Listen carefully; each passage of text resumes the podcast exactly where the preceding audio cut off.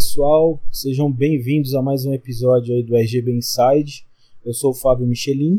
Eu sou Alex Figueiredo. Eu sou o Fábio Santana e este é o RGB Inside Podcast, o seu podcast de retro gaming, crocância e afins. E desta vez com mais uma novidade, como deu para perceber aí logo pela introdução. Isso mesmo, agora a gente tem uma música tema que é sintetizado aí como mando figurino e é cortesia do nosso amigo Juit Fabri. Então, um grandíssimo abraço e muito obrigado ao nosso amigo Juit por ter composto esse tema bem bacana para iniciar já no clima de retro game. E a gente entra no episódio 7, né, aí do nosso podcast com o saudoso Master System, né, um dos queridinhos aí do mercado nacional. Queridinho total. É, Inclusive, né, aqui no Brasil fez um sucesso muito grande. Muita gente aqui tem. É vendido até hoje na, nas lojas, né, sim, né, cara? Sim. Foi um fenômeno, né, no passado e estendeu até hoje, né? Principalmente com essa onda retro aí, a Tectoy não vai deixar de ganhar uma grana em cima disso. a SEGA, para quem não sabe, na verdade, sempre foi uma empresa americana, tá? Não foi uma empresa japonesa, né, como muitas pessoas acham, né? Ela foi fundada na década de 60, no período pós-guerra, por um, um, americano lá no Japão, né? Ele abriu a, a, a, empresa que até então se chamava Service Games, eles desenvolviam arcades, né? Era diversões eletromecânicas. Tinha um de periscópio, eram precursores dos arcades como a gente conhece hoje. Como eles chamam lá fora, né? O Amusements, né? Isso. É, que é bem conhecido lá no Japão por esse termo. E essas máquinas eram feitas lá no Japão para interter as tropas americanas, né? Que ainda estavam sitiadas uhum. lá no Japão. E então a SEGA sempre teve no seu core aí os arcades, desde o seu surgimento. É que a, a SEGA ela sempre tentou, ao contrário da Nintendo, trazer a experiência dos arcades para casa do, do jogador. Exatamente. E aí no seu primeiro console, né, que foi lançado que é o SG-1000, a SEGA já era uma, uma empresa japonesa. SG-1000 em 83. Inclusive o ano de lançamento do Famicom também, ele é contemporâneo do Famicom. O SG-1000, ele é como se fosse um Atari melhoradinho, né? Tipo, ele tem gráfico um pouco melhor, as cores um pouco mais definidas, mas assim, é, tem até jogos em comum. Foi o primeiro console, saiu logo de cara com o Famicom, né? Lá no Japão, então o sucesso do SG-1000 foi bem baixo, né? O Famicom esmagou. E aí a SEGA lançou mais um modelo, né? Em menos de um ano de mercado. Na verdade, foi uma sucessão aí de lançamentos, né, cara? Que ela teve, que ela lançou basicamente o mesmo hardware com revisões diferentes. É que você vai ver que tem, tem um microcomputador que é o SK1100, tem o SC3000, uhum. um outro lá que, se não me engano, chama Otelo Multivision, né? O SG1002 também, que veio no ano seguinte. E não era muito diferente também. A galera lá no Japão começou a ficar um pouco puta. A gente vê que é, é, todo esse lance da SEGA de criar confusão com, de hardware, lançando Mega, Sega CD, 32X, depois Saturno, mais, mais ou menos tudo ao mesmo tempo ali, já vem de lá de trás, né? É, muita gente vê no livro lá, Videogame Wars, né? Que assim, o pessoal pensa que é só da SEGA América com a SEGA do Japão, mas não, tipo, na SEGA do Japão em si lá, eles já fizeram muita cagada reciclando, né, o hardware e sem trazer inovação. Aí depois chegamos no onde a gente quer chegar, né, que é o Mark III. Foi lançado no Japão, né, e ele já tem o hardware do Master System aí que a gente conhece. Ele tentou trazer assim no visual meio assim parecido com os computadores caseiros da época, né, lá no Japão. Eu lembro inclusive o SG-1000, né? Isso, exatamente. O, o, o, as opções de cor, tudo, né? E ele veio com vários acessórios, né, para você colocar, de cartão, módulo FM. Eles ainda estavam naquela vibe do, dos computadores caseiros, né? Isso. Aí o Mark III foi o primeiro console que teve um, um, sucesso lá no Japão, né? Ele concorria com o NES, então não, não, teve muita chance, mas foi o console que ficou mais conhecido. Aí depois de um tempo, para variar, a Sega fez uma nova reformulação no Mark III. E aí sim surgiu o Master System, que aí sim já é igual ao que a gente conhece hoje, né? Que é o mesmo modelo, o case dele é igual ao que a gente conhece, o controle. Isso já em 1986, né? Isso. Ela estava um pouco atrás, né? Lá no Japão, na briga com a Nintendo, né? É, lembrando que a Nintendo já tinha lançado até o, o NES nos Estados Unidos, já em 85. Então acho que a SEGA viu essa necessidade de correr atrás realmente. E aí acho que até por isso o Master System nasceu com essa, já, é, com essa vocação de ser um console internacional, né? Ele foi o primeiro console realmente da SEGA a sair do Japão, né?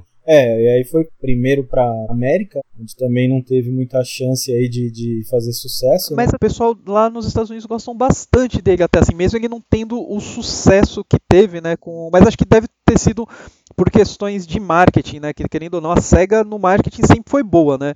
Aqui na, em questão de propaganda, aqui no Brasil mesmo, se for ver assim, tipo, ela sempre mandou muito bem. E acho que nos Estados Unidos daí mesmo ele não fazendo tanto sucesso, a galera lá tem um carinho, né, pelo console. Assim, pelo, pelo que eu vejo, né, em vídeos, o pessoal hoje da cena aí comentando sobre o Master, eles, eles comentam mais como um console perdido no tempo, né? Lá nos Estados Unidos, né? Um console legal, um console retrô bacana, né? Mas que não foi muito curtido. É, até porque a Nintendo assim. já tinha dominado, né? Já, já era o monopólio da Nintendo com, com o Nintendinho naquela é, época. É, e a gente mencionando a cena que o Try, né, do My Life in Game, ele é um dos caras, assim, que, tipo, gosta bastante do console, né? Ele, você vê ele falando tal. Ele, hum. acho que foi um dos primeiros consoles que ele teve, inclusive. Pode crer. Assim como o TurboGrafx né, teve uma penetração minúscula lá no mercado americano, né, acho que foi a mesma coisa com a, com a SEGA com, com o Master System. Né? E quando a gente é menino, né, a gente tem um console, a gente tem que curtir aquele console, né? Porque a gente não tem essa facilidade de ir lá e simplesmente comprar outro. Exato. É. então acho que o pessoal, assim, quem tinha o Master System curtia, porque é um console bacana e, e etc, né? E defendia aí com, com unhas e dentes. As guerras de console já são antigas, né? E aí, bom, depois que ele desembarcou nos Estados Unidos, ele veio pro Brasil também, né? Trazido aí pela saudosa Tectoy, né? E foi aí que a história tomou proporções que a SEGA nunca iria imaginar. Né? Jamais. Antes do Master System vir para o Brasil, a Tectoy ela trabalhava com brinquedos, né? E um dos testes de mercado que a SEGA fez aqui no Brasil foi com aquela pistola do desenho Zillion, uhum. propriedade da SEGA, né? Tinha animação também de TV. Isso, o, o desenho ele, o desenho fez um sucesso razoável aqui no Brasil, fez. né? E, e, e a SEGA conseguiu trazer aquele aquele brinquedo oficial, né, e vendeu aqui. E devido a isso, que abriu as portas, né, mesmo pro Master System chegar. Uhum. O pessoal da Tectoy já estava de olho no Master System, né? Aí para meio que provar a competência deles junto à Sega, né, eles trouxeram primeiro esse brinquedo aí, que foi a pistola Zillion, que inclusive eu infernizei meu pai para comprar uma. Era meu sonho, mas eu não, minha, minha mãe não queria comprar porque era muito caro aquilo lá. Eu só, eu só ficava babando nas propagandas. Eu só assisti o desenho. eu lembro que eu ganhei no Natal, né? Que, que, que ela foi lançada aqui no Brasil, tinha passado de ano, tudo certinho, então pude, pude ganhar, né? E eu lembro que foi a maior dificuldade de, de achar a pistola à venda, porque foi um sucesso assim gigantesco, entendeu? Sim, foi muito grande. Foi eu muito moro grande. aqui em São Paulo, né? Que sempre tem bastante coisa, etc. E cara, eu e meu pai a gente rodou São Paulo inteiro para achar. E aí, né, depois dessa desse sucesso aí, a Tectoy trouxe aí o Master System, né? Conseguiu convencer a SEGA do Japão a lançar o videogame por aqui. Isso, né? A SEGA do Japão tava meio com o pé atrás, né, de lançar com uma empresa de, de brinquedos, já tinham tido uma experiência meio ruim nos Estados Unidos, Sim. mas aí acabou aceitando. O Master System veio pro Brasil já existiam os clones, né, do, do, do NES aqui no Brasil, etc. E a diferença que a SEGA acho que ela fez muito sucesso aqui em relação ao, ao Nintendinho né, na época, né, mesmo que vindo os clones tudo, é que ela conseguiu entrar nos grandes magazines, cara, e assim, é, aqui no Brasil a gente sempre teve a onda de parcelar, cara. E assim, você uhum. não conseguia comprar um item do Paraguai parcelado, que era o caso do Nintendinho né? Por exemplo, então, assim, você chegava lá na, na Mesbla, tinha o crediário lá de 24 meses para pagar o Master System, cara, e conseguia comprar. Inclusive, na, é, várias propagandas da Tectoy mesmo, ela falava dos parcelamentos que você conseguia fazer no Master System e ganhar alguns jogos é, brindes na época, né? É, por exemplo. Sim. Então acho que esse foi o, grande ponto assim que atraiu, né, a maioria da população, porque ninguém tinha dinheiro em 1990 para comprar um videogame é, à vista, né? Sim, eu acho que toda a campanha de marketing, como você mencionou, comercial, mencionando parcelamento, tal, a campanha de marketing que a Tectoy fez para o lançamento do Master System aqui no Brasil foi muito efetiva, assim. Cara, eu tenho na minha mente os jingles até hoje, uhum. cara. Então, tipo, como você vê como que o bagulho foi super efetivo. Sim, com certeza, com certeza. É, e não, não só os comerciais, mas todo o lance de ter uma representação oficial da SEGA aqui, com assistência técnica, com garantia. É, isso com certeza dava uma, uma segurança para os pais comprarem o console muito maior do que é, um Famiclone da época, né? É, ser, ser trazido por um sacoleiro, né? E vai saber quando, se o bagulho tá funcionando, uhum. tudo. Ainda mais que é um. É, naquela época, hoje em dia, né, coisas da China tem uma, uma qualidade, mas assim, é, hoje em dia nem tudo que vem da China é de má qualidade, né? Então, tipo, e a, gente, e já, a gente já sabe disso. Naquela época, não. Teoricamente, tudo que era chinês, paraguaio, tipo, era sinônimo de porcaria, né? Uhum. É, eu acho que a, acho que a Tectoy fez um ótimo trabalho em mostrar que. Ou mostrar ou fazer, né? O Master System era um Sim. console premium mesmo, né? Que ele era muito superior ao NES e, e etc. Né? Não estou dizendo que é ou não é, né? Mas era caro, hein? Mas era e era era caríssimo, cara, era caríssimo o Master. Perto dos, dos Famiclones aí que o Fabão tá falando, né? Que eram já lançados aqui no Brasil também. É, ele tinha toda, todo esse marketing por trás, toda essa facilidade, toda essa garantia de um console realmente é, produzido no Brasil oficialmente, etc. Sim, eu lembro que, que no, no, lançamento do Master System aqui no Brasil, com essa campanha de marketing, os comerciais e tal, e tinha até, hum, não lembro se era um quadro de TV ou se era um comercial também, é, em que eram dadas dicas dos jogos de Master System. E aquilo uhum. ali, nossa, eu ficava pirado por aquilo. Eu e meus irmãos, assim, a gente queria loucamente um Master System na época, mas a gente uhum. acabou ganhando um Phantom System. Aí até é, por, por, isso, como eu mencionei no, no episódio passado, que é, a minha criação assim de, de, de, videogame foi com base em, em Nintendinho, não tanto de Master. Mas eu me recordo nitidamente assim que no, no, no, na chegada do Master System aqui no Brasil, o nosso sonho realmente era ter um Master. E muito por conta dessa campanha de marketing. É, eu mesmo, assim, eu, como eu também é, falei no episódio passado, eu tive um Nintendinho, né? Minha, fui criado, né? Sempre com o Nintendinho, mas o que aconteceu? É, tinha um vizinho, né? Morava lá na rua e ele tinha um Master. O que, que a gente fazia? A gente ficava trocando os videogames eu queria alugar um, um, jogo de Master System, eu emprestava o meu Nintendinho para ele, eu ia lá, alugava o jogo de Master e jogava. Ou então ele tava com um jogo lá de Master System, ele me emprestava com o console inteiro com o jogo e eu emprestava o Nintendinho para ele, né? Então eu, eu, aproveitei bastante a época por causa disso. Pra você ver, né, como essa campanha de marketing da Tectoy realmente foi boa, né? Eu, quando era criança, bom, a gente tem, nós, nós três aqui temos mais ou menos a mesma idade, né? E eu tinha consciência né, de que tinha outros consoles no Brasil, né, mas não sabia os nomes dos consoles, até porque tinham vários modelos, né, várias empresas lançando clone do NES aqui. Uhum. Então, assim, para mim, cada, cada clone era um console diferente, entendeu? Eu não sabia que era tudo derivado do mesmo console, né? Para mim, o Phantom System era um console, o Sim. Turbo Game era outro console, entendeu? E, né? E o Master System realmente foi o console que apareceu na TV, etc. Então, mesmo as revistas de videogame na época que abordava a, a falecida videogame, né, que abordava tipo Nintendinho, tal, arcades, abordava tudo que tinha, mas assim, em propaganda mesmo, se, se não era propaganda de loja, né, com os itens importados, ou com às vezes uma propaganda tipo da, da CCE, tal, assim, gradiente, mas assim, a Tectoy dominava em questão de propaganda nas revistas. Era propaganda tipo, geralmente era na anticapa, na, na, na primeira anticapa, na última anticapa, e é, páginas duplas, sabe? Assim, tipo, que nem eu lembro do lançamento do Phantasy Star, era o, o, o inimigo lá, esqueci o nome. O Leisk. É, então, e a chamada assim, tipo, ah, o, prime... o RPG em português com mais de 60 horas de. Ah, era você demorar 3 meses para terminar esse jogo. É, três meses para terminar, sabe? Então, tipo, era absurdo, assim, tipo, o marketing deles era muito forte. Realmente. E só para ajudar a contextualizar, na real, nesse momento da chegada, as, essas primeiras revistas de videogame com periodicidade e tal, e um alcance mais amplo aqui no Brasil, elas vieram depois da chegada do Master, porque as primeiras revistas, a Semana em Ação, a Suplemento Especial Games e a Videogame, elas foram lançadas no ano de, de 1990. É, sendo que o Master chegou aqui em 88. É, a Tectoy acho que é fundada em 87. No, no, após um ano, ela lançou o Master aqui em 88. E aí o Mega veio em 89.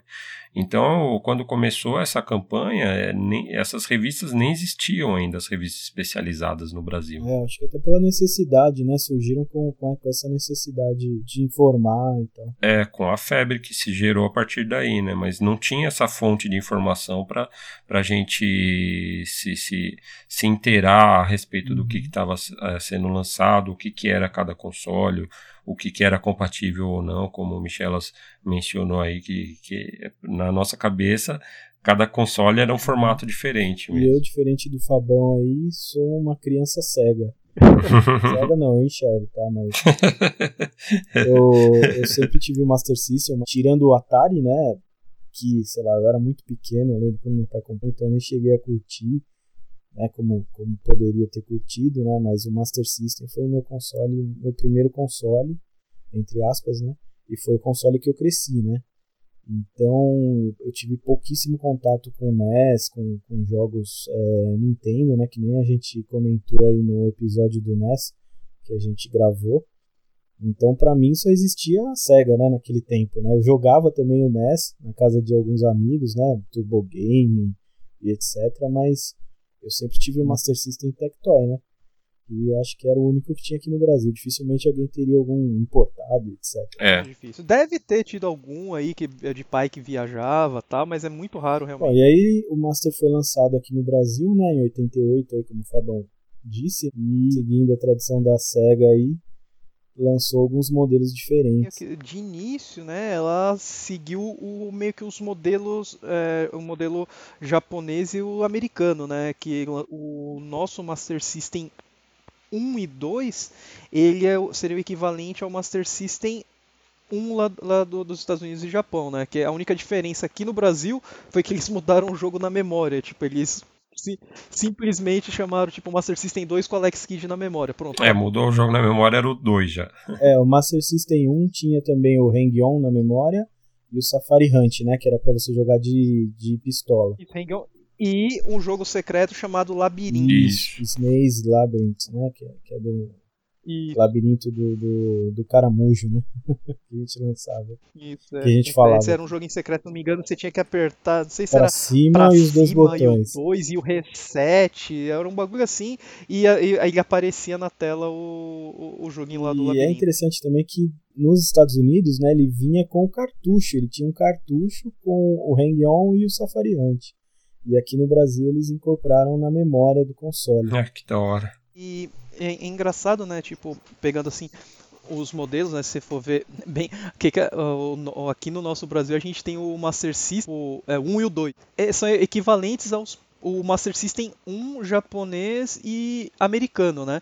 Que, mas a única diferença é que aqui eles simplesmente trocaram o jogo na memória e virou Master System 2 com Alex Kidd na memória, né? Tipo, eles simplesmente trocaram o, o jogo e, e, virou um console diferente justamente por uhum, isso. Já né? ganhou o número 2. É, então. E aí tinha o, no primeiro modelo tinha o, o, o Rangon, o Safari Hunt, né? E o labirinto que você ativava por, por um códigozinho aí, né, pra, pra conseguir. Era um jogo secreto na época que as revistas fala, deram a dica. E que se espalhava no pátio do colégio também a dica. Né? Lógico. Quem, quem não voltou correndo para casa, né, pra testar? É. é. eu lembro, eu lembro que eu fiquei sabendo desse jogo só assim bastante tempo depois que eu já tinha o Master System. é, não foi assim logo que eu comprei já sabia não. A gente aqui tem dois modelos, né, que equivalem ao primeiro, né, que é lá, lá, o japonês e o americano. E o modelo japonês, né, que seria considerado a matriz, tem o RGB e o som FM, né? E o, o engraçado é que todos os consoles da Sega né, ela sempre teve RGB nativo. É uma empresa bem pioneira. Inclusive até o SG-1000 ele usa o mesmo cabo do Master System. Então, todos os consoles da Sega têm RGB nativo, né? Ao contrário que nem o primeiro modelo americano, você precisa fazer uma modificação. Ele tem lá o RGB tudo certinho, só precisa fazer uma modificação. Os nossos modelos aqui no Brasil, eles não têm o RGB nem nativo, cara. Você precisa fazer uma gambiarra tal para conseguir extrair o RGB no primeiro modelo. O europeu, acredito que ele deve ser, ele deve seguir o mesmo padrão americano. Na verdade, o console americano, primeiro modelo, já tinha o, o RGB nativo sem nenhum mod. É, tanto o RGB é, e, como o RF, né? E o vídeo composto. E o modelo é, europeu também seguiu o mesmo esquema, né? Assim como o japonês também tem o RGB, etc. Então esses três. É, perderam só o som FM. Isso, é. Então o japonês é o mais completo. Isso, é. O Master System é o mais completo. Só que ele tem a diferença dos cartuchos, né? Que o cartucho japonês tem uma pinagem diferente Hum, do, do cartucho americano e europeu e o brasileiro, né? O que torna o Master System japonês não tão atrativo pra gente, né? Porque como a gente falou, a quantidade de, de cartuchos e consoles Master System aqui no Brasil é muito grande, né? Então dificilmente você vai achar algum jogo de Master System que não seja da Tectoy. só o Alex que o tem. Alex trouxe do Japão, né? Então, É, então exatamente, vale. tipo, exatamente, né, assim, existem, né, o- existe o adaptador, né, que para você colocar o jogo de Master System é, japonês no Master System ocidental, e não é algo tão baratinho, né, deve ser uma média de uns 60 dólares quase um adaptador desse. E o inverso. Se eu não me engano, eles estavam fazendo, eu vi um, um- faz pouco tempo um projeto desse daí. Pra usar cartucho ocidental no Master japonês. O Master System, lá, na verdade, o pessoal tenta esquecer no É, o Japão. Master System japonês, é, por incrível que pareça, eu acho que ele é o modelo mais raro. É mais raro que o americano, que vendeu pouco já. Caramba. É, o modelo europeu vendeu bastante, né? Assim, como, como aqui no Brasil. Na Europa ele não chega a ser tão grande, né, o fenômeno igual foi aqui no Brasil, mas é muito, muito grande lá também, assim, sabe? Eles têm um, um carinho muito grande pelo console e, se eu não me engano, acho que até a Tectoy deve ter é, vendido algum- alguns projetos lá pra eles. Ele né? é relativamente mais popular lá na Europa do que ele foi no- nos Estados Unidos ou no Japão, né? E Brasil maior que tudo. E a maior biblioteca de jogos de Master System é a europeia e a brasileira, né? É que tem mais jogos. É, nos Estados Unidos já tinha sido descontinuado e na Europa, como, como vendia bastante, e aqui no Brasil também. Na Europa acho que ele até vendeu mais que o Brasil, mas só que lá o público, né, tem muito mais, tem- tinha muito mais mercado Uhum. do que aqui no Brasil, né? Assim, mas lá, lá foi descontinuado antes que no Brasil, né? Ah, sim, É, é, porque o Brasil. Master System tá até hoje aí, entre aspas, né, sendo vendido. Mas tem vários jogos que foram lançados só no Brasil e na Europa. E no Japão, no Japão é a, é a menor biblioteca de jogos e, e nos Estados Unidos também, né? Ele parou meio que, que rápido, né? Depois do, do lançamento, acho que ele ficou um ano ou dois anos sendo vendido. E alguns jogos que eram lançados no Master aqui na Europa e no Brasil, eh, eles eram lançados nos Estados Unidos para Game Gear. Então tem alguns jogos que não foram lançados para o Master lá. né? Se eu não me engano, o Ninja Gaiden ele foi desenvolvido na Europa, foi pra Game Gear e ele aqui ele, se não me engano, saiu pra Master também, né? O, o, o, o Ninja Gaiden. Mas ele é um, é um jogo que foi desenvolvido na Europa. E aqui a gente tem, tipo, Nossos Mônicas, é, Chapolin, Cha- Sapo Chulé, Show do Milhão, Show tudo, do milhão é tudo essas coisas boas. E assim, esse foi basicamente o primeiro modelo, né, assim, tipo do Master, né, que a gente estava conversando até agora, que foi o modelo 1 e 2, que é equivalente ao modelo 1. E o mo- o modelo americano, né, que seria o segundo modelo, aqui a gente já tem a numeração que é o Master System 3. E nos Estados Unidos é o Master System 2. Que é aquele modelo mais compacto, não é? Isso, é o compacto, exatamente, aquele modelo cinza, né, com uma caixinha cinza. Uhum. E, e um- o- uma coisa boa, né, pra gente aqui que é parte de, RGB, né, é que esse Master System, em contrapartida com os dois primeiros modelos, ele é mais fácil de você E, modificar. Inclusive, ele nem foi lançado no Japão, esse modelo, né? Ele só, é, só foi lançado no Brasil, Uhum. nos Estados Unidos e na Europa. Aqui no Brasil tem algumas é, variáveis também, né? O Alex está falando da facilidade aí de fazer um mod de RGB. Então ele tem a primeira placa que foi lançada aqui, que era quase uma cópia da placa americana, né? E a maioria desses consoles vinham com o Alex Kidd na memória. E ele tinha um chip, um, um chip Sony é, CXP, né, que é igual ao do Mega Drive 1, do Mega Drive grande. Então, é super fácil de fazer um mod RGB. Aí depois foram lançados outras, outros modelos, né? Tem um modelo que vinha com Sonic na memória, que pode ser, é, pode ser essa primeira placa ainda, tá? Eu já vi com o Sonic na memória. Isso ainda é baseado no Master System Isso, 3. Tudo Master System 3. É, que tinha entrada de cartucho, tudo certinho, né? Então ele vinha com o Sonic na memória e aí a probabilidade de você pegar uma segunda revisão da placa que tinha que tem um chip de vídeo da Fujitsu que tá que é equipado também no, Master, no, no Mega Drive 3 brasileiro que é o Mega Drive 2 lá fora, né? Que também é super fácil uhum. de fazer o um mod aí você tem um, um, um, um, RGB. E esse Master System 3, quando ele ficou mais compacto, ele perdeu algum recurso? Tipo. Perdeu.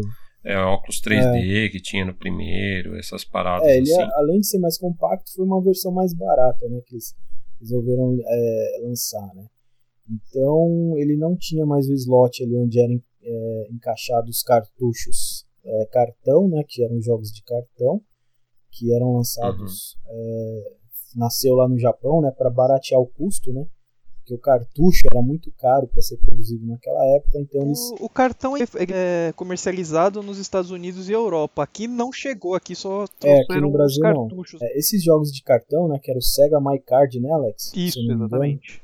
É, eles eram bem pequenininhos, os jogos tinham, tinham 256 KB de tamanho só, né? E aí os cartuchos de 1 mega para cima, de 1 mega e para cima de um mega eram, eram lançados em cartucho mesmo. Então esses jogos eram tipo menor, né, mas também custava menos é, fora do Brasil, né? Aqui no Brasil não foi, não chegou a ser lançado.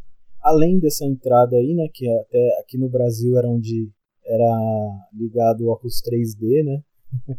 então no, no, no, Master System 3 brasileiro, além de você não poder jogar os Sega My Card, você também não podia usar o óculos 3D. E ele também perdeu a conexão de vídeo composto, né, que tinha no Master 1 e 2 da Tectoy. Então ele só tinha RF. O nosso temido RF. Só tinha conexão. Odiado. RF. Exatamente. Então ele não, não tinha mais a saída composta, né? E aí a única opção de vídeo que você tinha, vídeo e áudio, era pelo, pelo cabo RF, infelizmente. Pecado. Mas é até engraçado, né? Porque era o console com menos recursos e hoje é o console mais fácil de você fazer um mod. E tirar o RGB e tirar até vídeo composto, S-Vídeo, se você quiser também é, é possível, tá?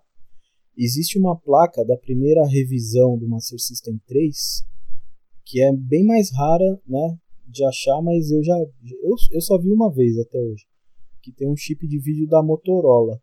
E esse chip de vídeo da Motorola ele não tem RGB. Então não tem como fazer o mod RGB tradicional, né? Mas dá para você fazer o mod de S-Video. E aí para esses consoles aí que tem é, a, a, essa facilidade, né? É, a, única, a única dificuldade é você arrumar um encaixe ali, né? Para você poder encaixar um cabo SCART e a imagem é, é ótima. Conector de controle, formato de cartucho, pelo menos continua tudo consistente, né? Nessa evolução de um modelo para o outro. Sim, sim, continuou, continuou tudo igual, era, era tudo compatível com os mesmos acessórios. a característica a do Master. no console. Nossa, né? É uma das poucas é. coisas que eu odeio no console isso daí, cara. Meu Deus do céu. E depois desse modelo né, do 3, eles saíram algumas variantes, né, com diferenças de jogo na memória, e aí foi quando começou a ladeira abaixo, né, que eles começaram a baratear ainda mais o uso como console, começaram a lançar tipo os consoles tipo que é o chamado, System que é basicamente tudo num, num chip só, né? Todos os processos. E nisso já você já perde capacidade do RGB. Então, tipo, esse daí não é pro público-alvo aqui do nosso podcast, né? É, aí foi ladeira abaixo, como o Alex falou, né?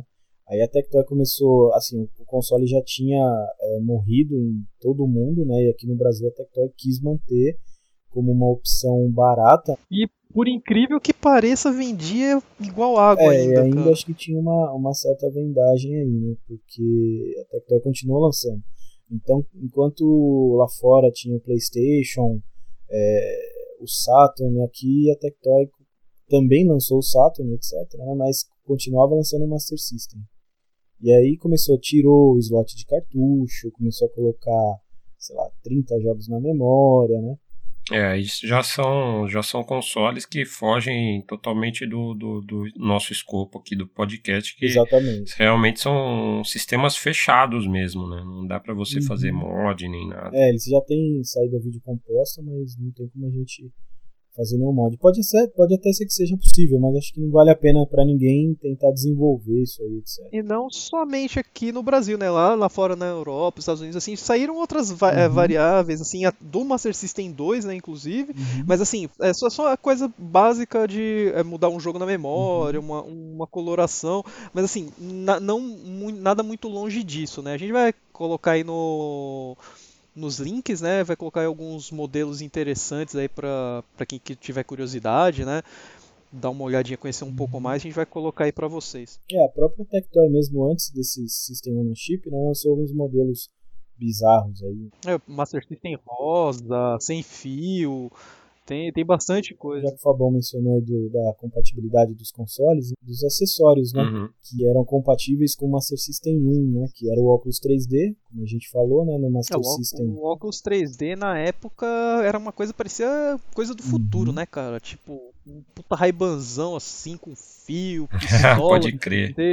tipo, era diferente que nem o do Nintendinho, era simplesmente o azul e vermelho, né? O Nintendinho teve no, no Japão, é, só que é um modelo super pouco conhecido. Teve o, o, o óculos 3D, é, com, usando a mesma tecnologia do, do Master, é, ativo isso mas lançado apenas no Japão e alguns jogos só que oferecem suporte. Né? Ah, sim, mas o padrão mesmo, né, assim, que é o que todo mundo meio que conhece do Nintendinho, era o, o, o, o vermelho e azul é, passivo, sim. né, que tipo, todo mundo é, fazia até em casa. Inclusive né? a gente usava até no cinema, né?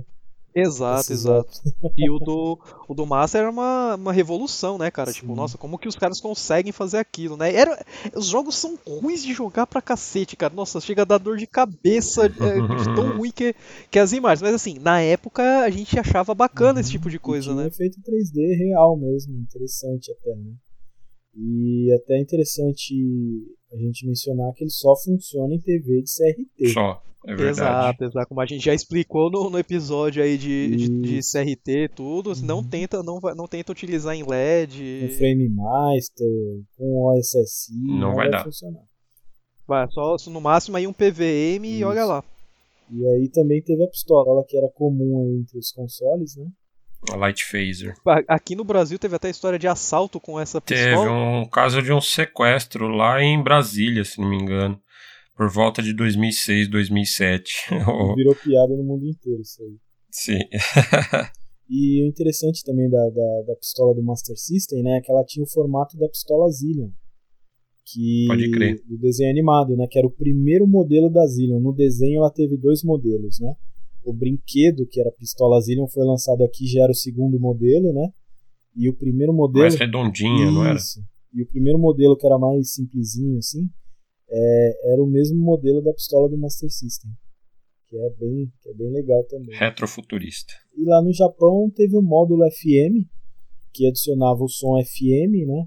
Pro, pro Mark III. Né, Mark III você tinha o módulo, o módulo FM, né, que você acoplava, você tinha o conector atrás, acoplava por cima dele, uhum. e aí foi onde a SEGA acho que começou a pensar assim, nossa, acho que vai ser legal fazer um, um 32X mais pra frente, sabe? Tipo, era bem, era aí, bem aí que ela já, ela, já, ela já pegou a ideia assim, ah, vai ser legal estacar uma coisa em é, cima da outra vamos pra, lançar um CDX, um 32X. É, exatamente. Aí o som FM realmente no Japão e foram, foram lançados muitos jogos com suporte ao FM. É, era um módulo que, que, que, adicionava um chip de som da Motorola, melhorava, né? Saía do, do, do som do master normal lá para o som FM, que era bem melhor, em tese. Né? É importante a gente frisar que aqui no nosso console, né, o nacional, perdeu o suporte ao som FM. Só que todos os jogos ainda possuem. Então, se você pegar, inclusive, uhum. o Mônica no Castelo do Dragão, ele uhum. tem som FM, cara. Tipo, você colocar. É, é, o Ragnar ele tem, eles mantiver, todos os jogos mantiveram o, a, a, a, característica né, do som FM, só, só não existe no console, mas em todos hum. os jogos é, ainda, ainda tem. Tem uma lista, eu acho que tem alguns jogos japoneses que são exclusivos, que tem o FM e a versão ocidental não tem. Por exemplo, Phantasy Star. Se, é, eu sei que a versão brasileira não tem o FM. Eu não sei se a versão americana tem, acredito que não também. Mas a versão japonesa tem.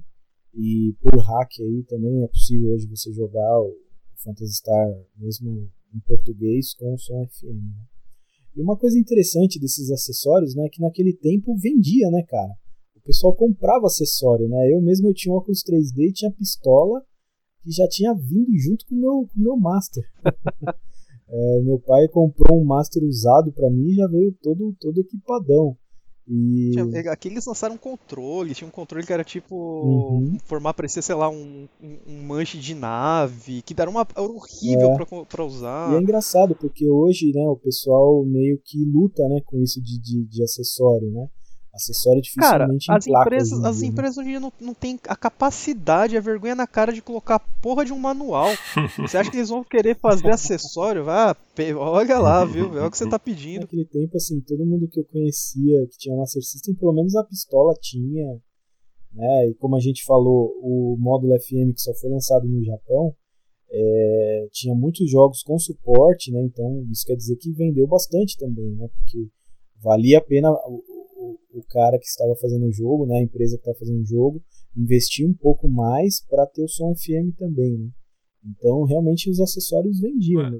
E eu, no lance desse, do som FM, não são todos os jogos que a trilha FM necessariamente é melhor do que a trilha PSG original, né? Exato, exato. É, com certeza a trilha PSG é mais nostálgica pra gente, né? Porque ah, é, pro brasileiro, com pro brasileiro, certeza. Pro americano, pro, pro europeu, né? O FM foi exclusivo uhum é, do japonês, né? Do, do, console japonês. É, o, o, o, Double Dragon, já cheguei a jogar com a trilha FM. É muito Sim. boa a trilha, mas você é. sente uma. É estranho. uma diferença, assim, é meio estranho, sabe? Você, é muito bom a uhum. qualidade, uhum. tipo, os arranjos, tudo, mas assim, é meio estranho na memória, assim, quando bate o som. É, hoje, bate, como né? curiosidade, né? Como uma maneira de de fazer a gente jogar novamente, né? Eu acho que é bem válido, bem interessante pra gente ver o suporte. Tá? Eu tenho bastante vídeo no YouTube que é, tem as comparações das músicas em, é, FM e normal, né? Sim, e até mesmo em emulador, hoje é fácil de você conseguir ouvir a trilha em FM. Né? E para esses consoles que não tem o som FM, é, os, os ocidentais, é possível fazer a modificação deles? Existe a, a, modificação, né? No, acho, que em, acho que em todos os modelos dá pra fazer. Teve, uhum. Tem um, um, técnico aqui, né? Bastante. Cena, cena brasileira e lá fora também, ele é bem respeitado, tal, que é o Neto. Na página dele, cara, você encontra os mods para fazer o, o, FM, acho que pra, para todos os modelos, né? E ele explica certinho. E vem com você restaurar, né? Aí essa parte do som e do RGB também. Uhum. É, realmente o, o Neto aí é um dos maiores especialistas de, de, de Master System, né? Que tem no Brasil, com certeza. Com certeza. E não só, né? no, no episódio anterior também a gente mencionou Sim, dos esquemas do, do, do, Nintendinho. do Turbo Game lá. Teve a uhum. modificação também que ele fez do, das linhas verticais e tal. Isso, no, ele, e ele fez. É, ele, ele ultimamente está fazendo a, mudança no firmware uhum. da, do novo Mega. Ele nessa parte assim do, dos consoles da Tectoy, assim, ele foi de cabeça mesmo, destrinchou. É, e é um trabalho fenomenal, não só pelo que ele faz, mas pela filosofia de é, compartilhar isso com a comunidade. Exatamente, ele mantém tudo. Já conversei com ele, tipo, já me passou esquemas, né? Tipo, para fazer a, a, o adaptador FM do Master, tudo. Assim, é, é, bem, bem gente boa de conversar e ele é bem aberto nessa parte de é, compartilhar mesmo conhecimento, né? Ele uhum. não prende para é, ele. Né? Realmente né? o trabalho dele é, eu diria, genial. Né? Ele, ele ensina no, no, na página dele, que a gente vai deixar o link aí. Um dos vídeos que eu vi na, na página dele, né, um dos mods, cara, ele tem um master lá modificado para RGB, som FM e, o, e o, automaticamente já detecta a região do jogo que você está colocando, sabe? Então, tipo, um mod absurdo, né? E se eu não me engano, o Master System dele também roda jogos de Game Gear. Mas, para quem não tem toda essa essa habilidade, né? Existe as placas que você pode comprar já, né? É a mais conhecida aí é do Etim, que é, é o cara que faz o, o módulo RGB do NES e do, do Nintendo 64, né? Ele também vende aí uma placa FM. Bom, e aí a gente saindo aí dos nossos queridos acessórios, que hoje em dia quase não existe mais, a gente pode entrar é, diretamente aí o assunto do, do nosso podcast de hoje, que são as modificações né, de RGB. Né?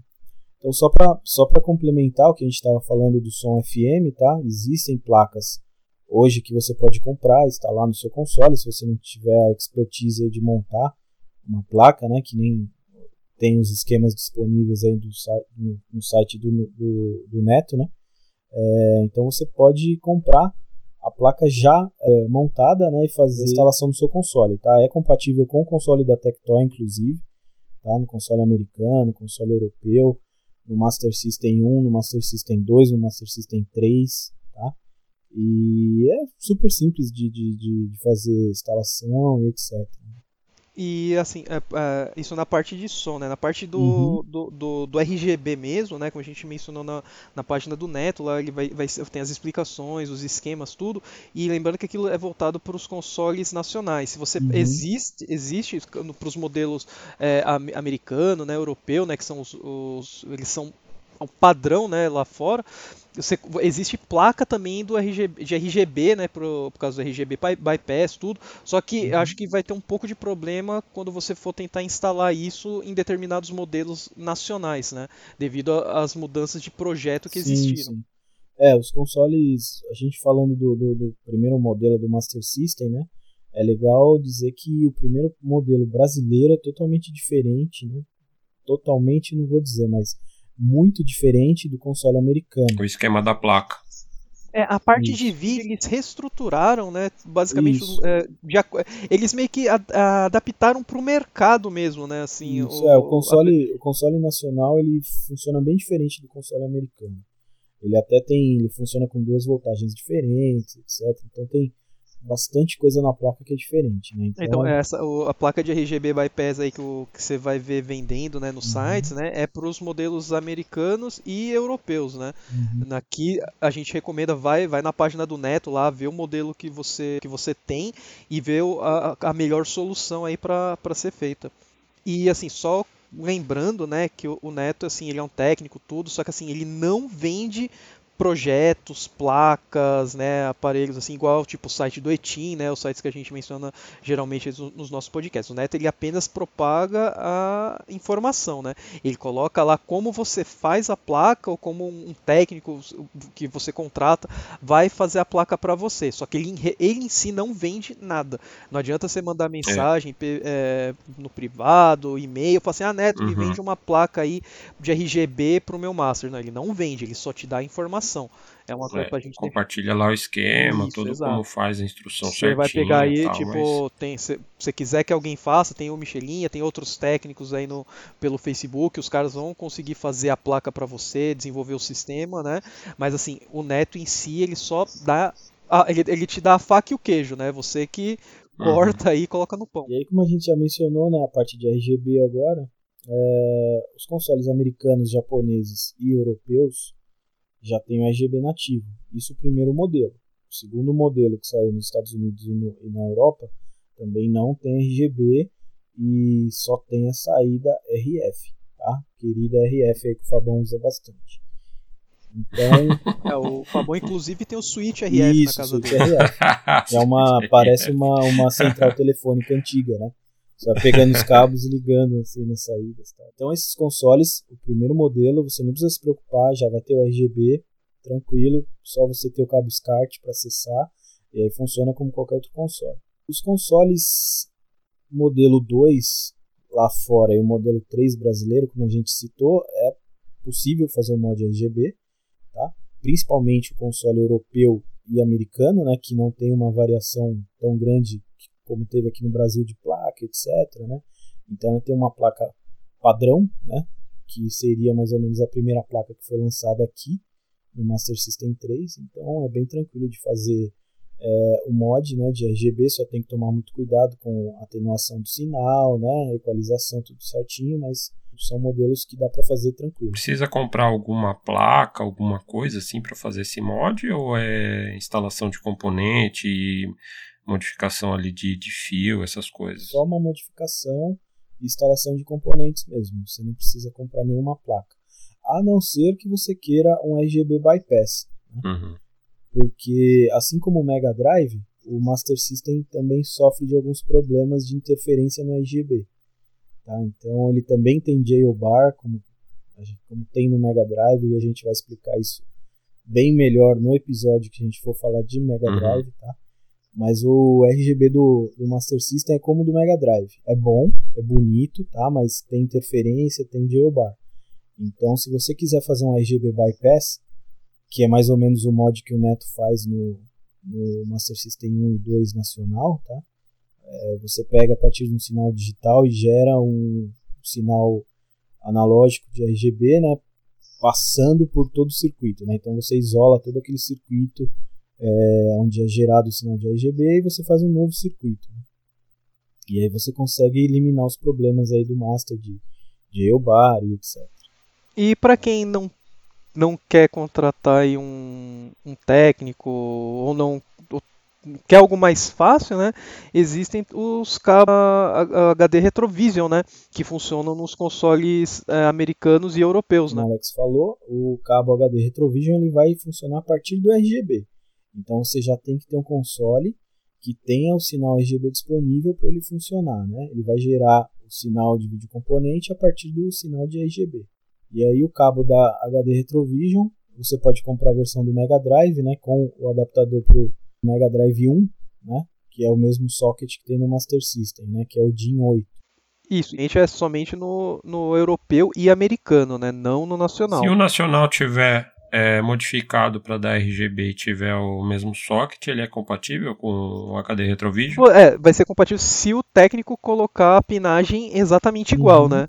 Sim, okay. sim é possível a gente fazer o, o mod de, de, de vídeo componente para qualquer console, né? Não, a gente não está preso só a esse cabo HD Retrovision. Né? Uhum. Mas a pessoa que não quer fazer nenhum mod, nenhum, não quer mandar o console para nenhum lugar, não quer fazer nenhum mod, o único jeito de você extrair vídeo componente é você tendo um console americano ou um console europeu ou um console japonês. Aí você vai conseguir usar o cabo HD Retrovision, né? Com o console virgem, vamos dizer assim, é, diretamente aí na sua TV de, de, de, de LCD ou de tubo, né? Uma TV que tem a entrada para cabo componente. Para cabo componente, isso. Inclusive, o cabo HD Retrovision, né? Ele foi testado aí bastante e tal, tem os, os testes dele aí disponível online, né? Pelo pessoal que criou, etc. E ele tem uma chavinha que regula a intensidade do sinal, né? Então, é, com essa chavinha desligada, ele atenua o sinal para você usar, por exemplo, com o Mega Drive que tem um sinal é, meio alto de RGB, né? Então ele atenua para o brilho da sua imagem, né? Ficar certinho, ficar bacana.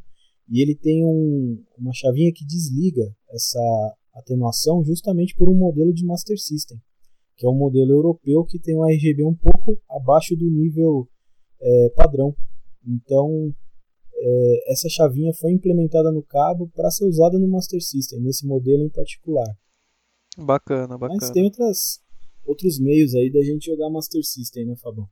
Sim, sim, não, não é só no próprio console, né? Inclusive o Mega Drive, que foi o sucessor do, do Master System, ele incorpora todos os elementos do Master System na, na sua própria placa, né? Por isso o Mega Drive é capaz de rodar os jogos de Master System nativamente. Ele não, não emula nem nada, ele roda direto. É, nativamente, entre as, né? Ele se exige um adaptador, né? Oficial sim, mesmo da, que, a, que a SEGA lançou, né? Que é o Power Base e com esse adaptador, basicamente você roda qualquer jogo de Master System ocidental, né?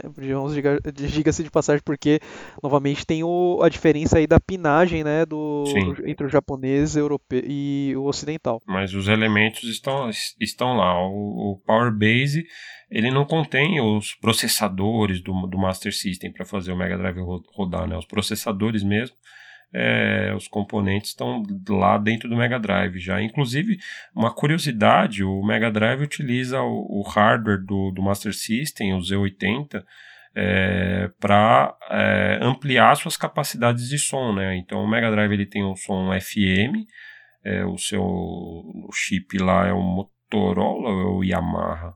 Yamaha.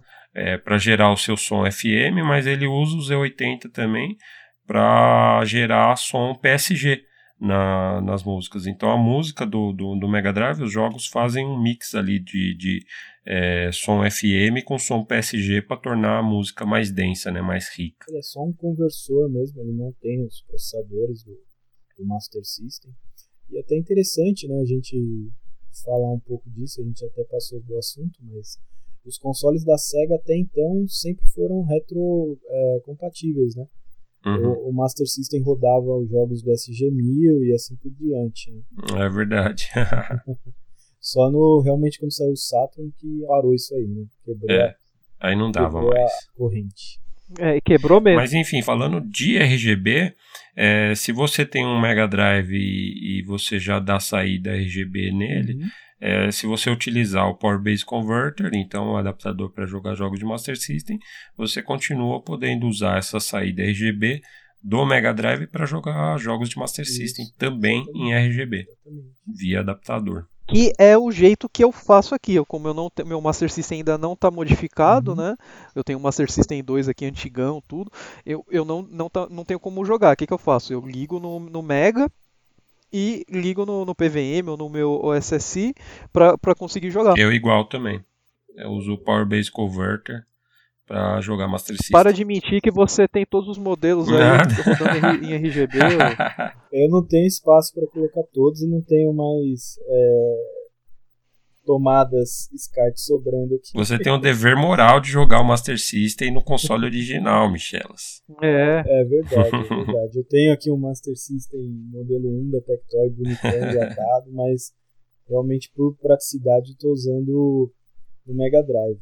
E até uma outra informação interessante, né? Eu nem uso o, o Power Base Converter, né? Eu uso direto no meu Everdrive. Ah, pode crer, que é outra ah. maneira também de jogar Master System no Mega em RGB. Sim, sim. É, o, o Everdrive do, do Mega Drive, acho que todos, até aquele chinês mais baratinho que, que existe, ele roda jogos de Master System, né? Porque ele só precisa das informações, né? Ele não precisa de nenhum hardware é. extra. É. Exatamente, na verdade o Master, o Master já está dentro do Mega, né? A capacidade está lá. Então qualquer Everdrive que você tiver, você consegue rodar jogos de Master System. Então aqui no meu, no meu caso aqui, né, para economizar espaço e, e, praticidade, eu uso o Everdrive. E aí eu consigo jogar os jogos de Master. Não é o jeito mais saudosista, né? Mas. Puro, né? Não, o jeito mais puro. É, quem sabe um dia, né? Quem sabe um dia. é, na verdade, mas ainda você ainda tá jogando num hardware original, sim, né? Sim, Apesar de tudo. tudo da SEGA, com os processadores originais, pelo Isso. menos ali. E até... Exatamente, exatamente. Assim, aí que aí já, que, que, é, como a gente está falando do hardware original, gente, tem como a gente jogar no hardware não original também, também, né? Como a gente mencionou, inclusive no episódio Nintendinho, tem os consoles por emulação, né? Que nem tem o Retron 5, né? O, o, Retro, o Retro Freak e o Analog NT, que apesar de ser o Nintendinho, ele tem o core, né? Para conseguir emular um Master System também. Com aquele esquema de jailbreak que a gente mencionou no episódio Exatamente. do e tal. O Retron 5, né, é até interessante que ele precisa de um, de um adaptador como se fosse um Power Base Converter também. É, só que é um Power Baser prioritário, né? Só, só serve, serve para ele. É. E que também você consegue utilizar jogos de Game Gear, né? Isso, já você já mata dois coelhos com uma cajadada só, né? No caso do Retro Freak, que é o japonês da, da Cyber Gadget, eles também lançaram um adaptador para rodar jogos de Game Gear e Master System. É, que hoje custa uma paulada, porque eles acho que lançaram em quantidades baixas, é difícil de achar, e quando você acha é. Tipo, ninguém quer o Master System no Japão. É, possivelmente. Hoje em dia, quando você encontra, é tipo na base de 80, 100 dólares, assim, esse adapta adaptador. Mas dá para resolver isso facilmente também, porque no, se você utilizar no slot de cartucho de Mega Drive do Retro Freak, você pode colocar um Power Base Converter e colocar um cartucho de Master System que ele vai reconhecer e puxar, dampear é, o cartucho para a memória interna dele e vai rodar jogo de, jogo de Master System numa boa também. Ah, bacana. Mas você sabe informar se o, o Power Base do Retro Freak também é prioritário? Ou não, é não. Você usa como... o Power Base do Mega Drive mesmo. É, não, o não, próprio... o dele, o oficial mesmo dele. É, se ele é exclusivo para E... Sim, até onde eu sei, sim. Até onde eu sei, sim. Ah, tá. Fabão, e me corri se eu estiver errado, mas no Retro Freak também dá pra rodar direto as ROMs, né? Dá, dá sim, dá sim. Se você jogar ROM lá, ele tem entrada para cartões micro SD, né? Se você jogar as ROM lá na pasta certinha, ele roda numa boa também. Mas se você preferir rodar a partir do seu cartucho tal, você pode dampear do seu cartucho para o cartão micro SD ou para memória, se você não tiver SD para a memória interna do console também, que ele roda. É lógico que eu vou querer jogar o meu glorioso Street Fighter 2 no hardware original. Pode crer. Street Fighter 2 que inclusive você conseguiu baratinho recentemente, né? exatamente, exatamente. Coloquei aqui, me, fiquei maravilhado com a qualidade gráfica em RGB, mas foi só ligar e, ligar e desligar o console, porque a jogabilidade não tem como. E é engraçado que é um jogo exclusivo e foi feito pela Tectoy, né? Cara? Foi. É um jogo brasileiro. Com a, com a benção aí da, da, da Capcom, né? Sim. Eu não sei como eles autorizaram fazer isso, mas tudo bem. é, acho que pensaram, ah, quase ninguém vai jogar esse jogo aí, deixa isso Brasil. Ah, é. E assim, é, seguindo também né, a parte da, de emulação, tem na emulação não no hardware oficial, mas uma emulação oficial, né, Fabão? Sim, sim. Que é no que é do glorioso Wii de novo. Wii salvando a pátria. Sim. É, o Wii tem que servir para alguma coisa, cara. cara, olha, eu vou Serve para um, muitas coisas. Vou até fazer um, um comentário meio off-topic aqui, mas, pô, o Wii, cara, custa tão baratinho e ele. Sim ele assim, para uma, pra uma estação, né? é para uma estação de emulação é bem legal, é. cara. Ele é que nem assim, ele não é só não é melhor que o PSP porque o PSP é portátil, né? Então tipo você consegue, eu acho que a ferramenta assim tipo de emulação completa é o PSP porque você leva para tudo quanto é lugar e você roda videogame até Neo Geo, cara, assim, sim, sossegado de uhum. boa. Arcade, Neo Geo, tudo muito bom. Em console, e talvez ele não se compare ainda com o Xbox clássico também, que eu acho que é, é mais desenvolvido nesse sim. sentido, né? Uhum. Mas ele realmente é, é uma opção Xbox... muito boa o Xbox é, é, é, basicamente um PC, né, cara? É. Se for ver assim, tipo. É um Mas o que eu acho legal no Wii é que ele tem a emulação oficial, né? Sim, a é. gente tá falando exatamente. do Xbox, de outros consoles que não tem a emulação oficial. Então acho que a exato, tela não é exato. tão desenvolvida. A gente não tá falando Xbox. de homebrew, emulador Isso. desenvolvido pela comunidade. Então acho que é bem válido assim para quem para quem quer rodar um, porque ó, você tendo o Wii, você consegue ter a saída vídeo componente, fácil. Sim. E você consegue rodar pô, Master System, Mega Drive, NES, etc, etc, etc. PCI. E de maneira legal, entendeu? De maneira legal, sem você adicionar Sim. ROMs e nem nada, né? Eu acho Eu... que hoje em dia não dá mais para comprar os jogos, né? E a qualidade, como o Wii já tem uma qualidade de vídeo ruim, né, para época, né, se for ver bem, ele o, o composto comum, né, e depois você tinha o, o componente, mas assim, a resolução do Wii para época é imbecil, né, cara? E isso ajuda nos jogos antigos, né? Então você vai conseguir ter mais qualidade, coisa que o Wii U não consegue é, fazer. Até porque o, o Wii consegue rodar a maioria desses consoles aí que a gente está comentando, né, é, na resolução nativa, que é Exato. 40p justamente por isso. É. Inclusive, acho que é bom até falar, porque no, no episódio anterior da gente, do, do, quando falava do Nintendinho, é, no Virtual Console do Wii, a gente falou meio por cima, assim. Mas o, no lançamento, eu acredito que todos os jogos de Virtual Console eram rodados a 240p. E depois, acho que na, numa atualização posterior, a Nintendo fez com que todos os jogos de, de Virtual Console rodassem nativamente por padrão em 480i. Eu acredito que por incompatibilidade já com as TVs da época. Algumas TVs que já não aceitavam o sinal 240p.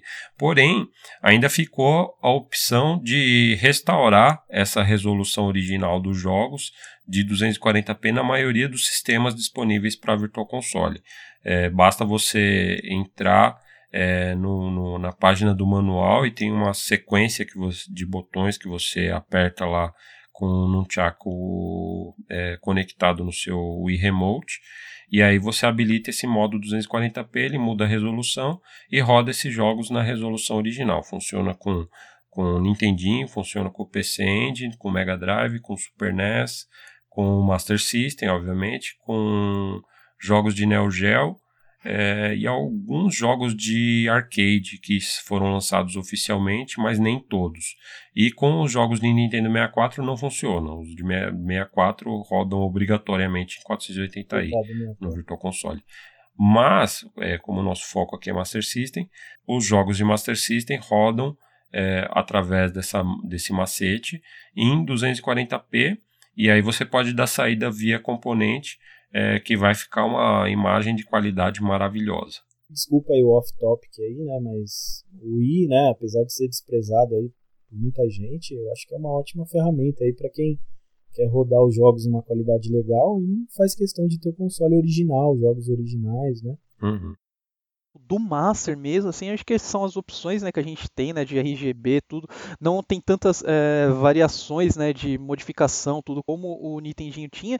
Só que no mesmo episódio a gente não podia deixar de falar do irmão menor, que é o Game Gear. o irmão menor do Master System. O portátil, que é praticamente o Master System, né? Na palma da sua mão. é. Na palma das duas mãos ali. Com capacitores horríveis e uma tela cheia de ghost. Pode crer. Mas assim, ele é maravilhoso. Eu gosto muito do, do Game Gear, né? E ele é praticamente o mesmo hardware do Master System.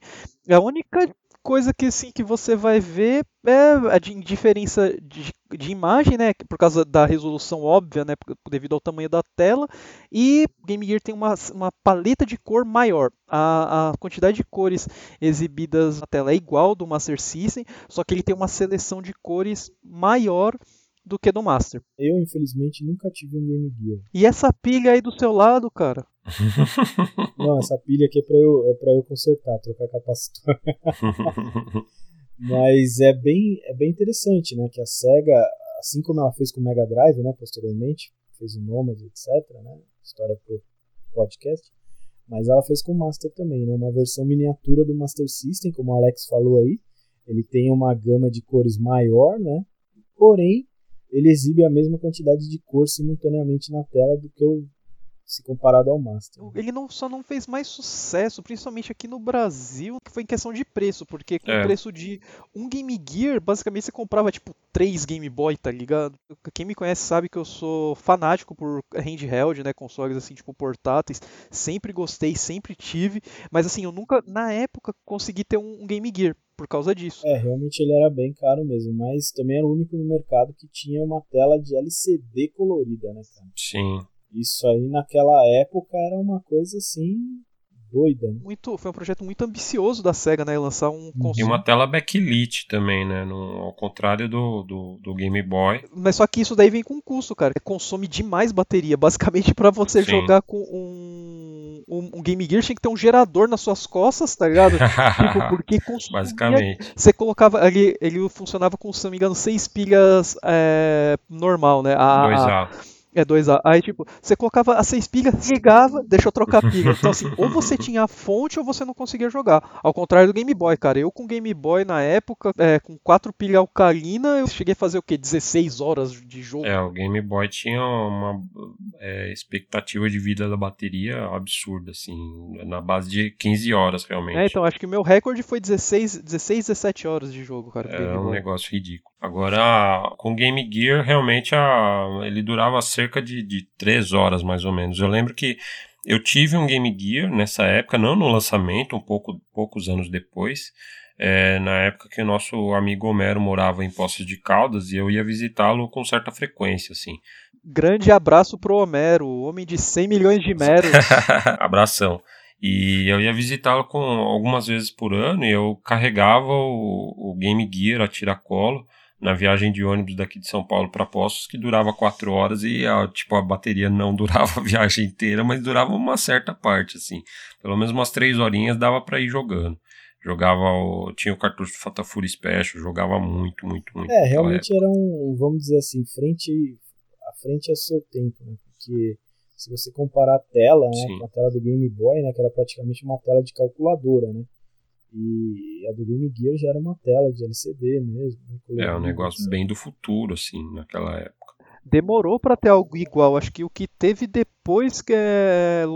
demorou bastante que foi no mesma linha foi o Lynx e saiu muito tempo depois do que o Game Gear, né? Mas a tela naquele tempo mesmo já não era tão boa, né? Naquele tempo a gente não tinha muito, muito comparativo, né? Não tinha como a gente comparar com outras coisas. Mas hoje em dia é, na verdade, nenhuma tela de, de portagem daquela época é boa. Seja Game uhum, Boy, é, Game não. Gear, todas. São telas muito lentas do, exato, do, pra, exato. Pra, pra, mudar, dar o refresh, né? Por isso que tem bastante ghosting, como o Alex mencionou. E aí o que torna hoje um pouco difícil da gente jogar no console original, né? O Alex mencionou aí sobre os capacitores. É. Realmente são, nossa, os capacitores são terríveis. Então, Game Gear é um caso bem específico de, de problema com o capacitor. Né? Veio, né? ele já veio com a bomba de fábrica, né? Tipo, só esperando detonar. Se você tem um Game Gear hoje que nunca fez esse trabalho de troca de capacitores, etc, né? É, provavelmente ele já não está mais funcionando, né? Ou já está com a imagem fraca, o som ruim, etc.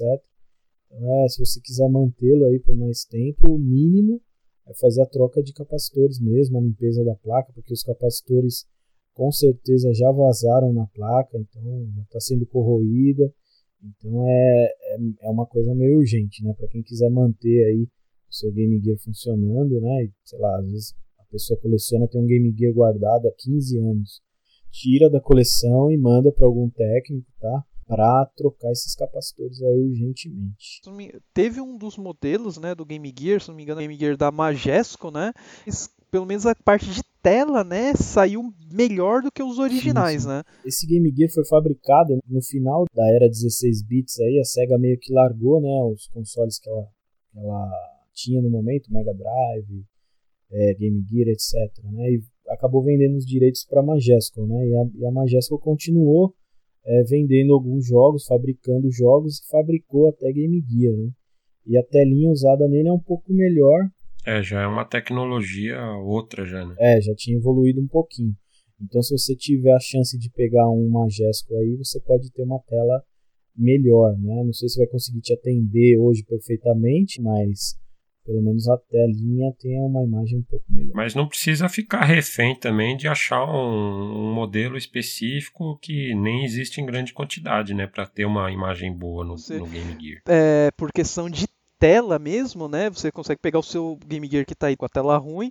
Existem hoje mods, né, que você troca por uma tela de melhor qualidade. Inclusive, o Michelinha que ele faz as instalações aí, que é a tela do Mac Wheel, que o salto é muito grande em qualidade. O mod de tela de Game Gear não é novidade, né? O pessoal já vem fazendo há bastante tempo.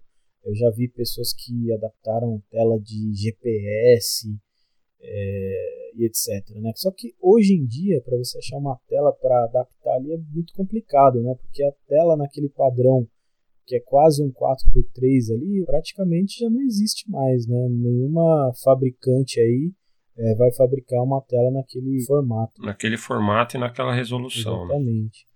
Mas aí teve um, um alemão aí, né, que é conhecido na, na cena retrô aí como Mac Will, e ele começou a produzir telas para usar no Game Gear, né, tendo essa é, viu que tinha esse grande mercado aberto aí, então ele começou a produzir essas telinhas. E, e assim, não é só um mod de tela, tá? A tela vem com, com, com todo um circuito aí de, de, que trata a imagem. Ela consegue gerar um sinal bem mais puro ali do que seria mais ou menos a tela oficial, né? Ele refaz né, o projeto mesmo de imagem do Game Gear. Isso. Até porque a resolução da tela é diferente, não é a mesma resolução da tela original. Exatamente, é uma tela 480p. Então, dentro dessa resolução aí, essa tela consegue até escalonar a imagem de maneiras diferentes, adicionar scanline, né? Então, é uma tela assim extraordinária, na minha opinião. Eu já tive o prazer aí de instalar para alguns clientes e realmente o resultado é absurdo. Assim, se você comparar o que você tinha antes com essa tela depois de, de, de colocada, é, é uma mudança gigantesca. E se. E assim, tipo, tem o, o, isso a gente jogando né, no Game Gear normal, como handheld, né? Tipo, portátil comum, né? E quem, às vezes, a pessoa gosta do console, mas não quer jogar, tipo, num portátil, existe a opção que é voltada, inclusive, pro podcast aqui, que é o mod RGB pro Game Gear, né? Pode até parecer só estranho assim, mas porra, como é que eu vou fazer um mod de RGB num portátil? E aí que entra o nosso conhecido aqui, foi mencionado no, no episódio passado, que é o, o Tim Worthington. Mais uma vez ele vem e surpreende a gente com um mod de RGB para o Game Gear. Ou seja, você consegue ligar o seu Game Gear na TV por RGB. É um recurso também conhecido como consolizar, né? Exatamente. Tem um pessoal que até adiciona entradas de controle né, no console tem um pessoal conhecido da cena de RGB, né, que, que é o pessoal o é Behar Bros. Behar, Behar Brothers Bros mesmo, né? Eles fazem, eles estão fazendo um Game Gear consolizado, só que não é feito em escala, eles fazem tipo, eles pegam acho que 100 aparelhos, fazem uma pré-venda desses 100, assim, tipo, por lista de chamada lá, não sei o que, e vendem, eles montam uma, um casezinho para ele, só que é um trabalho bem manual mesmo, né? E eles fazem uhum. esse Game Gear consolizado, já com saída RGB, tudo tá certinho. Parecendo um Master pequenininho, né? Exatamente, exatamente. Aí tem esse mod aí do, do, do Etim, né? É um mod que não é caro, tá? Ele tá custando 50 dólares canadenses, se eu não me engano, 59 e aí é legal, você instala dentro do console, né? Você tem que fazer uma, uma adaptação para ligar um cabo SCART. A maioria das vezes você vai usar um, conector DB15. E ali, isso né? vai ficar um conectorzinho aí na parte de cima, na parte tem, onde tem mais espaço, né? Você vai colocar um, um conector ali, conectar o cabo e vai direto para a TV ou scaler, né? É um mod bem legal e se você é, gosta dos jogos do, do, do, Game Gear, mas não tem essa vontade de jogar levar ele para outros lugares, até porque ele é grande, né? Tipo, vou sair de casa, vou pro centro da cidade de é. trem. Para o seu Game Gear. até se você tiver a tela do, do, do MacWheel, voltando um pouquinho, tá? É, a bateria, né, que nem o Alex estava falando, as pilhas duram muito mais do que com a tela original, tá? Porque o reator e a lâmpada fluorescente, né, que, que são os maiores é, sugadores de, de, de energia ali, você retira, né?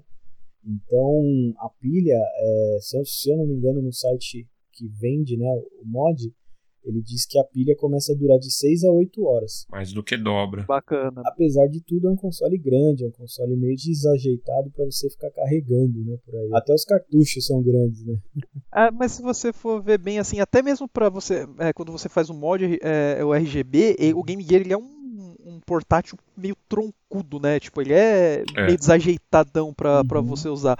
E às vezes você não gosta de jogar no, no Game Gear, quer jogar os jogos de Game Gear e ou você não tem o Game Gear, mas você quer jogar os jogos, tem o pessoal lá do fórum SMS Power, né? Uhum. Que é um fórum aí que a galera, tipo, é, começou para Master, tudo, assim, mas eles estão um, uns hacks que são bem legais, que eles estão pegando os jogos é, é exclusivos, né, para Game Gear e convertendo para você conseguir jogar no Master System. Então você vai ter a ROM lá modificada, é, porque como o Game Gear ele não tem o, o pause né, que o pause dele seria o start mesmo, né? Então é, você tem que fazer algumas adaptações no controle para é, interagir com o Master System.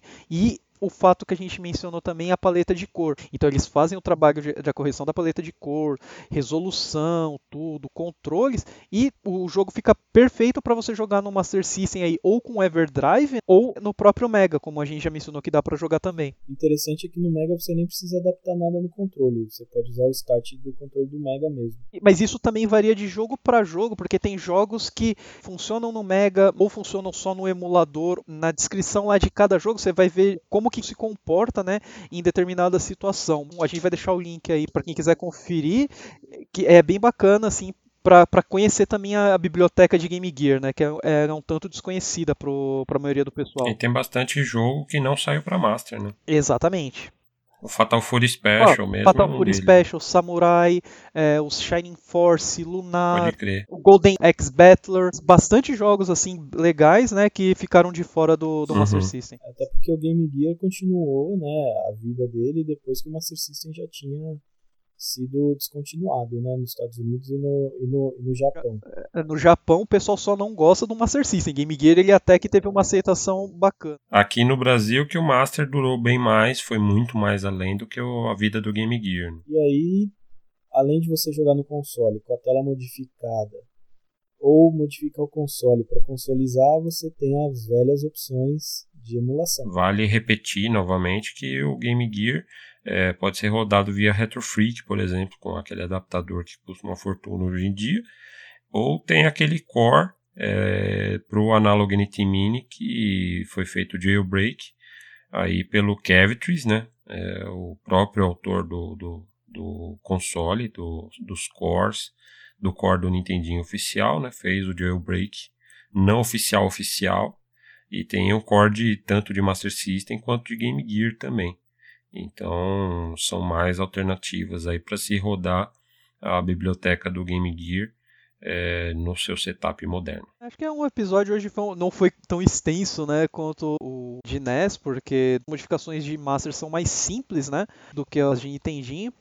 Mas acho que rendeu um papo legal, né, aí com com as experiências de cada um, né? acho que o Master System, né, é um console bem barato aqui no Brasil, você consegue encontrar aí com preço bem razoável, né? Os jogos também, bastante quantidade. Jogos baratinhos. Sim. É, tem um ou outro que é mais caro, mas a maioria dos jogos você encontra na, na casa de 20, 15, 20 reais. Aí eles começam a ficar um pouco mais caros se você for atrás de jogo completo, né? Com caixa, manual tal, mas Jogo Sim. luz de Master System geralmente é troco de pão. Eu mesmo peguei um jogo raro, né? Como, eu mencionei que foi o, o Street Fighter, cara. Eu paguei 50 reais, cara, no jogo. Então, tipo, você vai comprar por aí, o pessoal mesmo luz e aí é, acaba pedindo aí na média de 80, 100 reais. É, o Street é mais, mais carinho. É, é um console que tem bastante no mercado aí, então o preço não é, não, não é elevado, é um console bacana de se colecionar, né? Na minha opinião, tem jogos muito bons. Né? Muitas versões de arcade, e... Altered Beast, Sim. Shinobi. Então, vale, vale bastante a pena. E apesar de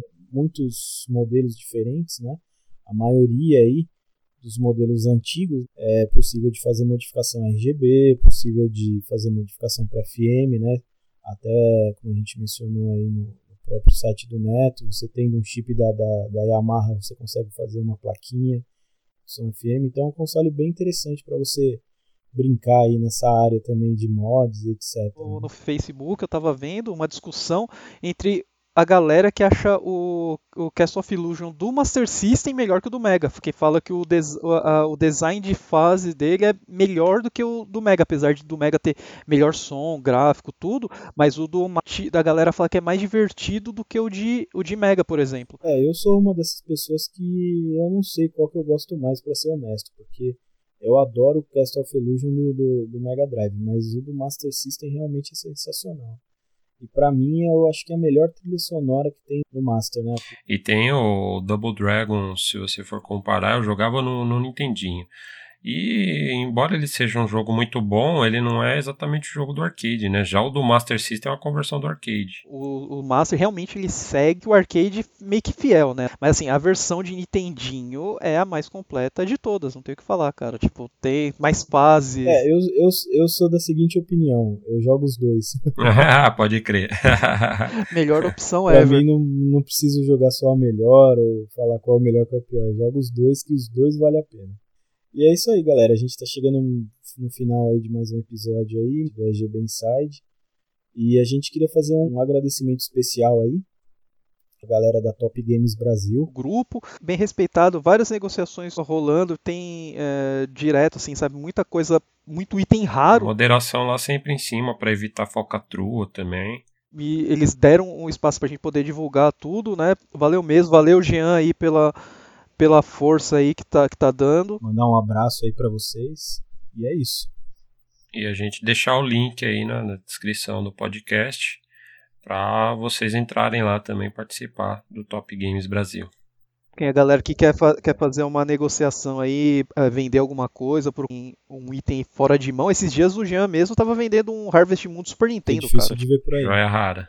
Quantas pessoas têm esse jogo aqui no Brasil? E além né, de, de, de, você ter a chance de comprar esses itens aí super raros, com preço bem legal, é, tem toda a nossa produção também de conteúdo, né? Tem a, tem a parte aí do nosso podcast, é, coisas sobre RGB, sobre qualidade de imagem que a gente sempre está postando lá também, né? Lá na parte de, de ADM, então qualquer dúvida técnica que aparece lá eu tento responder da melhor maneira possível, né? Então não é só a parte de compra tem toda essa parte aí, toda essa estrutura aí. É um grupo divertido, assim, que até nos, nos posts que tem o maior caos possível, as maiores tretas, a galera consegue tirar um tempo ainda para se divertir com, com os assuntos. Altamente recomendado aí o grupo.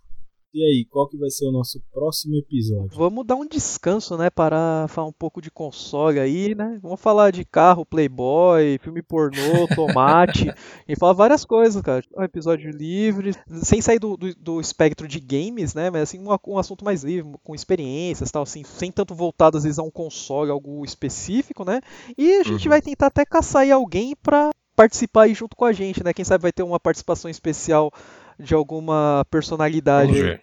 É óbvio que ainda tem bastante para falar de console e voltar para o tema RGB, mas fazer essas quebras de vez em quando também dá uma refrescada aí no, no nosso pod. Né? O Fabão e o Alex, eu, como eu já disse várias vezes, aí são os caras que eu conheço que mais entendem de jogos, de videogame, tem um conhecimento absurdo, assim. Então, você também, Michelas. Não tira o corpo fora, não, mano. É, eu, eu perto de vocês tô, tô bem fraquinho. Ô, louco, cara. Eu nem sabia que tinha saído Fatal Fury Special pro Super Nintendo americano, cara. Pra mim era um cartão. Pra mim era um jogo que nunca tinha existido. Aí eu falei lá que não tinha. Os caras falaram, não, tá aqui. Eu falei, ó, cara, e pior que não é que tem mesmo. Mas o jogo é raro, hein? Porque toda vez que eu procuro, ou só da versão japonesa ou um cartucho pirata. Pra mim vai ser legal aí ouvir esse podcast, porque com certeza a gente vai aprender bastante. Mandar um forte abraço aí pra galera que sempre está acompanhando a gente aí, mandando as questões, né, as dúvidas, ou postando fotos dos seus setups, etc. Valeu, galera. E também queria mandar um abraço especial aí pro Paulo Henrique, que esses dias eu estava até conversando com o Fabão, pro Alex vai até ser novidade. E ele estava com umas dúvidas aí sobre resolução, né? Pode ser até que no próximo episódio aí a gente responda aí a primeira dúvida dos nossos ouvintes. Ah, bacana, legal. Eu gostaria de agradecer também ao pessoal pela audiência e por continuar acompanhando aí essa jornada em busca da crocância máxima. E agradecendo mais uma vez ao nosso amigo Juit Fabre pela composição da nossa música tema sintetizada do RGB Inside Podcast. Muitíssimo obrigado, Juit. E sem esquecer também de agradecer a galera que curte 64. Guerreiros. São poucos aí, né? Mas estão aí. É aí. Valeu, galera. Até a próxima. É isso aí. Valeu, pessoal. Até mais. Tchau, tchau.